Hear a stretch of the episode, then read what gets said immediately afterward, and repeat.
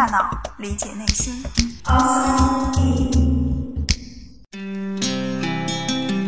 欢迎来到 Outside In，我是冰峰。之前我们说过，记忆是如何被悄悄修改的。那些我们以为千真万确的记忆，也许在不知不觉中早已经改头换面。记忆并没有我们想象的那样靠谱。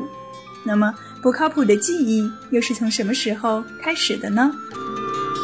如果我们把记忆系统比作一卷录像带，按下倒带的按钮，它会最终停在哪个位置？有人说，他最初的记忆是在妈妈的子宫里，红彤彤的一片，非常温暖，周围好像还有水，能够听到咕噜咕噜的声音，整个人漂浮着，没一会儿就睡着了。也有人说，他能记得自己出生的过程，先是有一个很强的吸力，然后头部有压迫感，紧接着眼前一片漆黑，身体很冷。在之后就被什么东西裹了起来。还有人说他能够听到护士姐姐说：“这孩子怎么不哭？”于是自己就被倒吊起来打屁股，打的时候没觉得痛，只是头朝下很不舒服。类似的答案五花八门，可是我们的记忆真的能够追溯到那么久以前吗？甚至在还未出生的时候，难道记忆就已经形成了吗？如果一定要给出一个科学的答案，那么或许要让大家失望了，因为这些都是我们不可能记得的。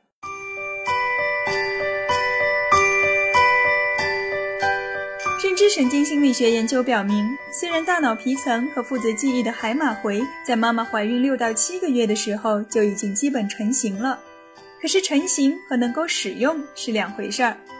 就像我们造房子，基本的结构都搭好了，但里面的设施还不齐全，距离能够住人更是远着呢。所以一般认为我们是不会记得三岁以前的事情的。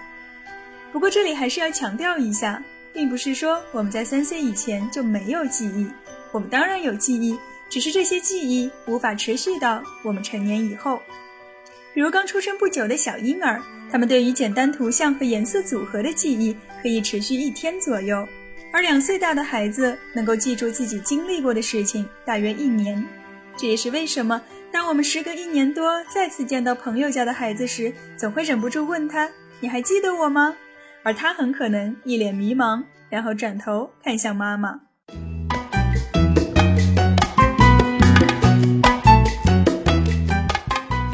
儿时的记忆无法保留到成年，那么我们记忆中的小时候又是从何而来的呢？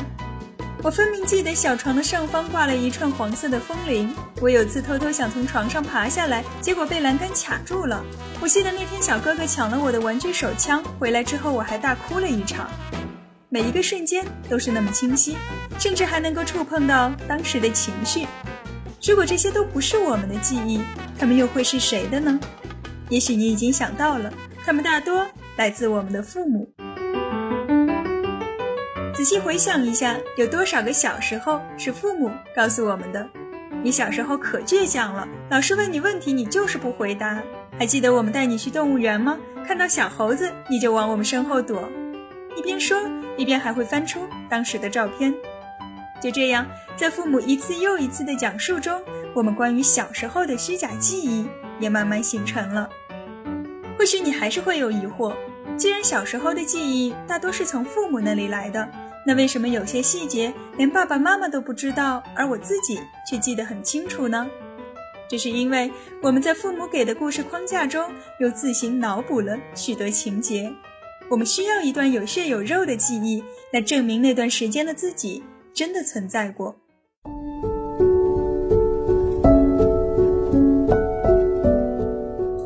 零二年的时候，哈佛商学院的 Catherine Brown 和他的同事们做了一个有趣的实验。他们想看看人们是否会在外界的引导下回忆起那些并不存在的子虚乌有的事情。实验者们选择了在北美很多孩子都会有过的一段经历：去迪士尼乐园玩。他们先让参与者阅读了一份广告，广告的内容类似于征集小伙伴们一起回忆我和迪士尼的故事。在广告中有这样一段描述：试着回想一下小时候和爸爸妈妈一起去迪士尼的经历。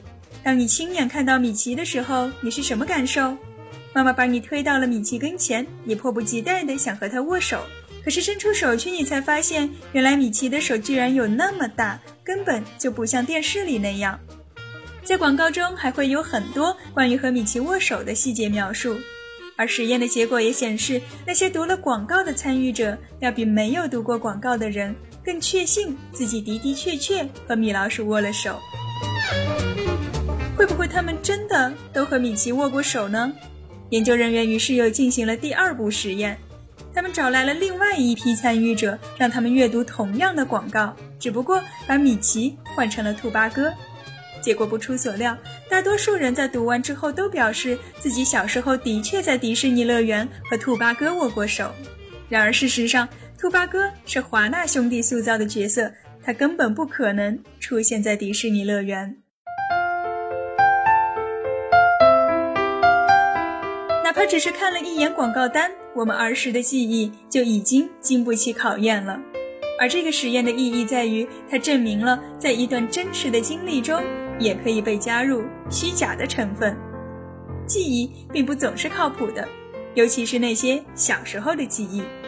只有当一段新的证据出现与我们记忆中的情境相矛盾时，我们才会意识到，也许某些事情并没有真的发生过。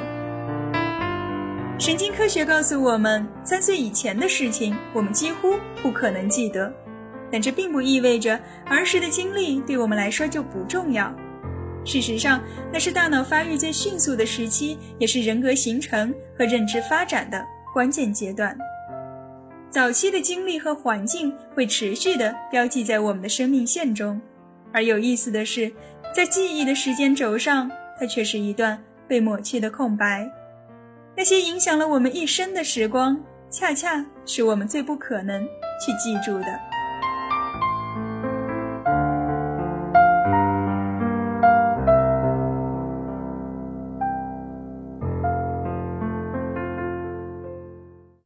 探索大脑，理解内心，Outside In。